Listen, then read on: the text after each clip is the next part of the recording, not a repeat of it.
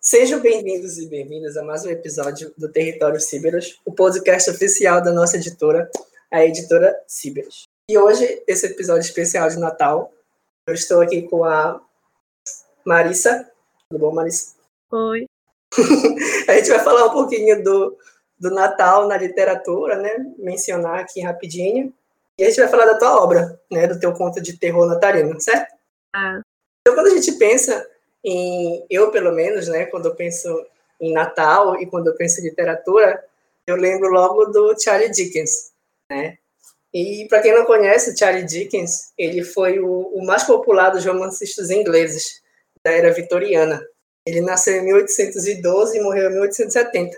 Quando foi em 1843, ele publicou com o próprio dinheiro dele, ele publicou uma história chamada A Christmas Carol, que em português ficou conhecido como um conto de Natal.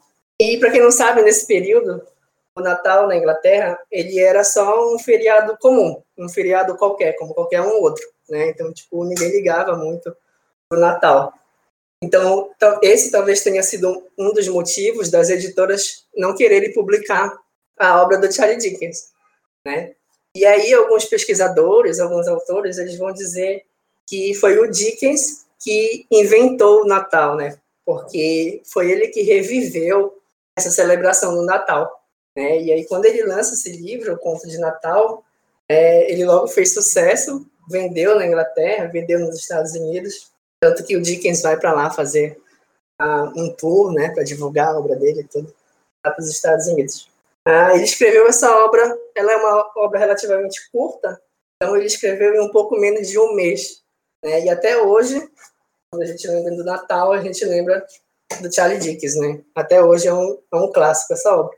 Então, por isso que a gente não poderia deixar de mencionar o Charlie Dickens. Mas a gente tem aqui no Brasil alguns autores clássicos também, que vão escrever sobre histórias natalinas, né? Então, eu posso citar alguns aqui, por exemplo, a, o Coelho Neto, o Virgílio Várzea, Viriato Correia, a Júlia Lopes de Almeida, o Raul Pompeia e o Machado de Assis, né? Foram algumas das pessoas que escreveram sobre o conto de Natal, né? Sobre o conto de natalinos. E a gente tem a Marisa também, né, Marisa? Sim. Fala um pouquinho pra gente da tua obra. Então, o meu, meu conto natalino, ele tem um pouco de suspense e um pouco de supernatural dentro do, dele, porque é, conta a história de uma detetive que ela vai de volta para casa é, da cidade natal dela à noite de Natal e acontece um apagão na cidade. E quando ela é, ela vai investigar sobre o, o apagão que aconteceu na cidade, ela vai visitar os seus pais e não encontra eles e também não consegue é, achar o motivo do, do apagão. E ela, quando ela chega em casa, ela apenas encontra um bolo escrito Bem-vinda de volta para casa. Então a, a história em volta de todo o que qual, qual é o mistério de, disso tudo. E é, tem uma, uma é, ela meio que uma detetive fantasmagórica, entende? Entendi. E de, de onde veio a inspiração para teu conto? Nossa, veio do nada, assim, de um dia para o outro. Eu tive uma, uma é, eu queria fazer muito um, um, suspense de detetive. E queria colocar é, também sobrenatural, que eu gosto muito de suspense com, com terror, assim. E, e como a gente tá na época natalina, né? Aí eu fui tive essa ideia. E basicamente a minha história é, fala sobre esperança também. Apesar de no começo não parecer muito isso, porque a, minha personagem ela é completamente cética e sem esperança de nada. Entendi. Então tem um, um, um que é aí do, do Felipe Dick, não, do Charlie Dickens, né? E o Sim. Charlie Dickens é assim também, tem aquela parada de horror ali, de terror. Sim. Mas é esperançoso também, no final. Onde é que a gente pode encontrar a tua obra? A minha obra está no Wattpad, por enquanto eu tô querendo colocar meus, meus livros na, na Amazon, mas tô deixando no Notepad de graça por enquanto. Entendi. E quais são as tuas outras obras? É, eu tenho uma outra, uma outra história de suspense e terror. Ela é, é maior, não é um conto, e é, chama Sentidos.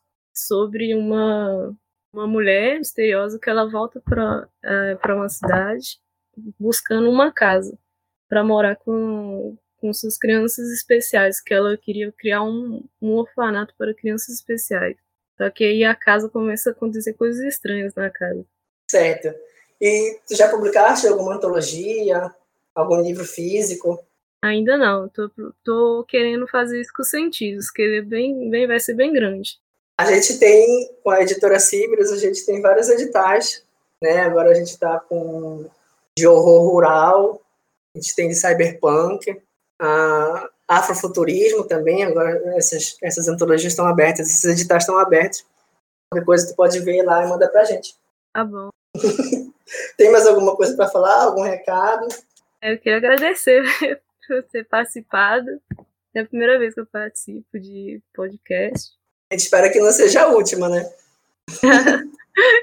espero que não. A gente vai colocar o link na, na descrição as tuas obras, do teu perfil, e aí as pessoas vão poder acessar lá. Tá bom. Tá certo, muito obrigado. Obrigada a você. Aliás, a gente tem uma assinatura recorrente no Catarse, e é para ajudar a gente, a nossa revista Tricerata, né? Vocês sabem que a gente está sempre trazendo conteúdo novos aí para vocês, e a gente resolveu fazer essa assinatura no Catarse, e a gente teve um apoiador, que é o Fábio Silva Costa. Então, Fábio, muito obrigado. E a recompensa dele dava direito a nós divulgarmos duas obras ou dois projetos. Cinco projetos de ficção científica, e a gente vai falar aqui de dois. Então, o primeiro é uma saga que tem cinco novelas e elas constituem um típico universo retrofuturista de space opera, o que significa dizer que foi inspirado em Star Wars, Star Trek, Stars, dentre outros produtos do gênero. Trata da expansão da humanidade pelo universo e seus conflitos políticos. O outro projeto que ele tem é o Leviatã, que na verdade são sete novelas, e elas são ambientadas em um futuro desestruturado da sociedade terrestre, o que seria um tanto diferente da noção de pós-apocalipse. Trata da reconstrução política, econômica e social da Terra. Então, esse foi o nosso episódio, bem curtinho, e Feliz Natal e até ano que vem. Feliz Natal.